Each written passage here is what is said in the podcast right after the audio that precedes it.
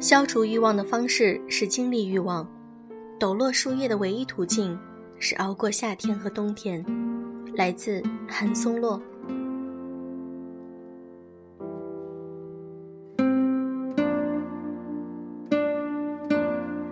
用声音触碰心灵，各位好，欢迎大家来到优质女纸必修课，我是小飞鱼。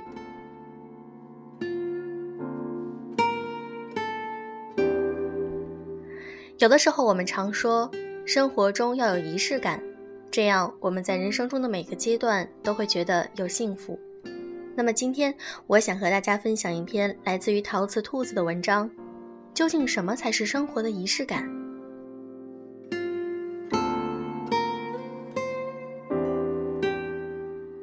故事要从去年的母亲节开始，我像往年一样给老妈送了红包，她欢欢喜喜的接过。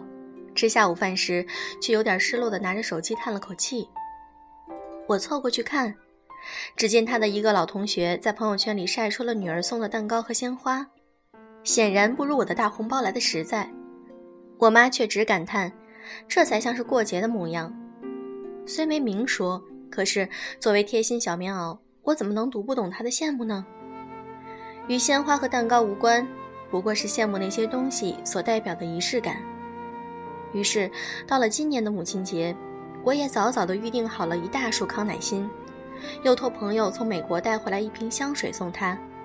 我妈收到礼物十分惊喜，可高兴了没几分钟，就过来跟我说：“你以后还是别买礼物了，直接送红包吧，还是红包来的实用。”我家很少买花，连个漂亮的大花瓶都没有，她也并不常用香水。上一瓶还是几年前别人送她的礼物，当做工艺品一样的摆在梳妆台上。两样礼物拍完照之后，就结束了他们的使命。那捧花被插在了一个空鱼缸里，怎么看都有点格格不入。我妈感慨：像我这样的实用主义者，最合适的礼物就是现金了。我喜欢什么就去买什么，想什么时候买就什么时候买，赶这么一天买，其实也没什么意思。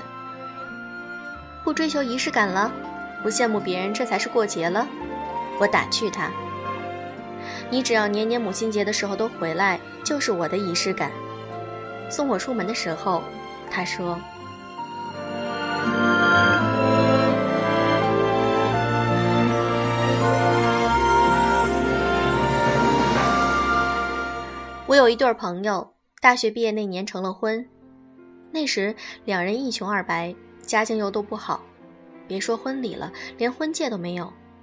两个人住在一间三十平的出租屋里，大门上贴了张喜字，跟要好的朋友吃了顿饭，就完成了他们的仪式。席间，男生眼眶发红，对女孩说：“跟我在一起真是委屈你了，等我挣到钱之后，一定给你补个风风光光的婚礼。”他肯干，脑子又聪明，没日没夜的干了几年。终于从跑腿的小销售熬成了大客户经理，薪资也自然水涨船高。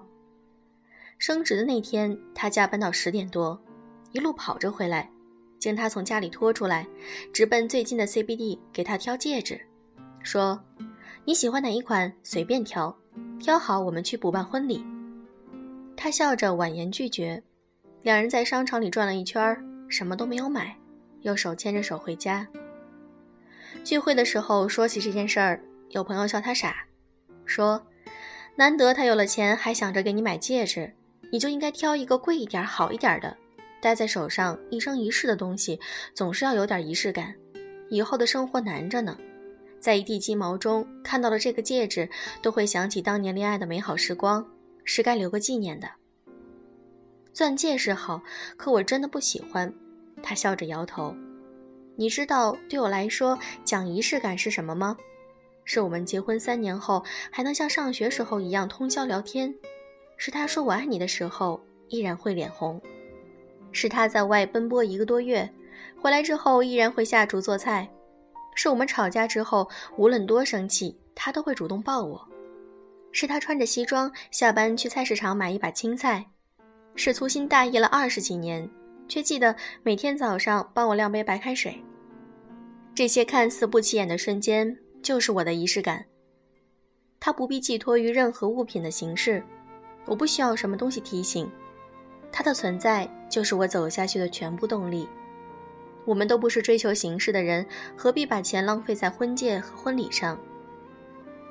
他像金庸笔下的那个故事的姑娘，白马带着他一步步的回到中原。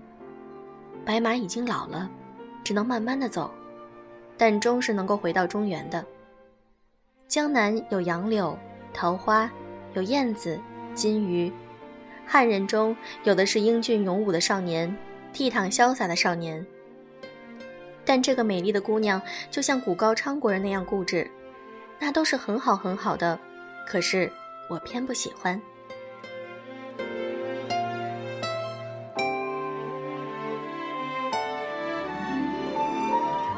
我曾经也是个很迷恋仪式感的人，挣到第一笔稿费的时候，给自己买了一个手机；第一次升职的时候出国旅行；出了第一本书的时候换了电脑。可是。几年过去，最终记住的是什么呢？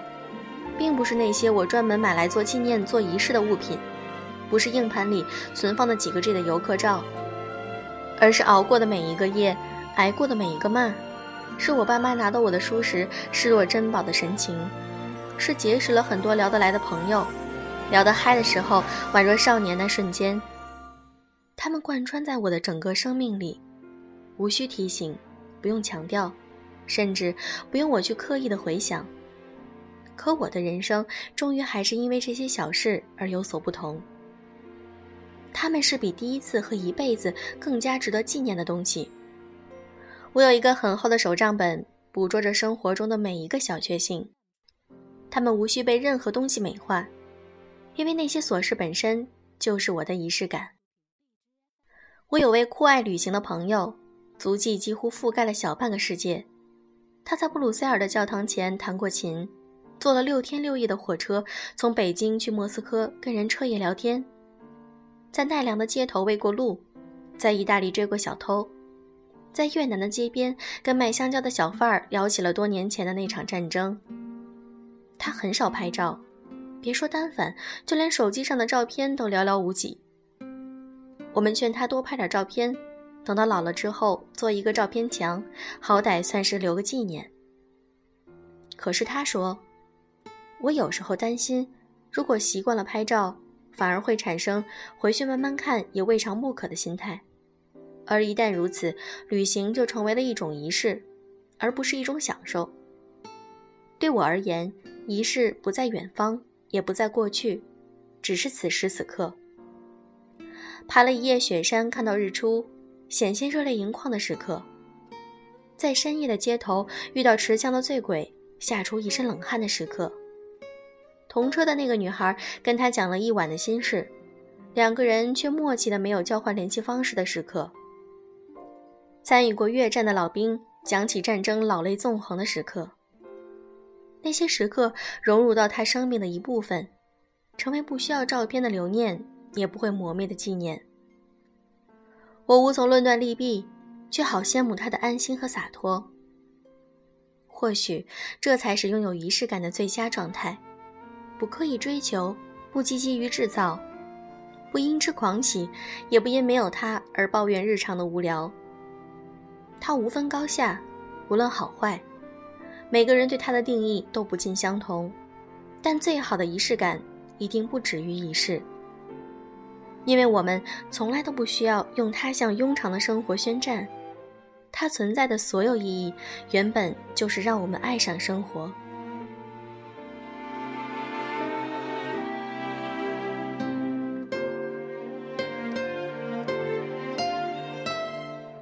这篇文章小肥鱼分享完了，每一个人对仪式感的定义都不同的。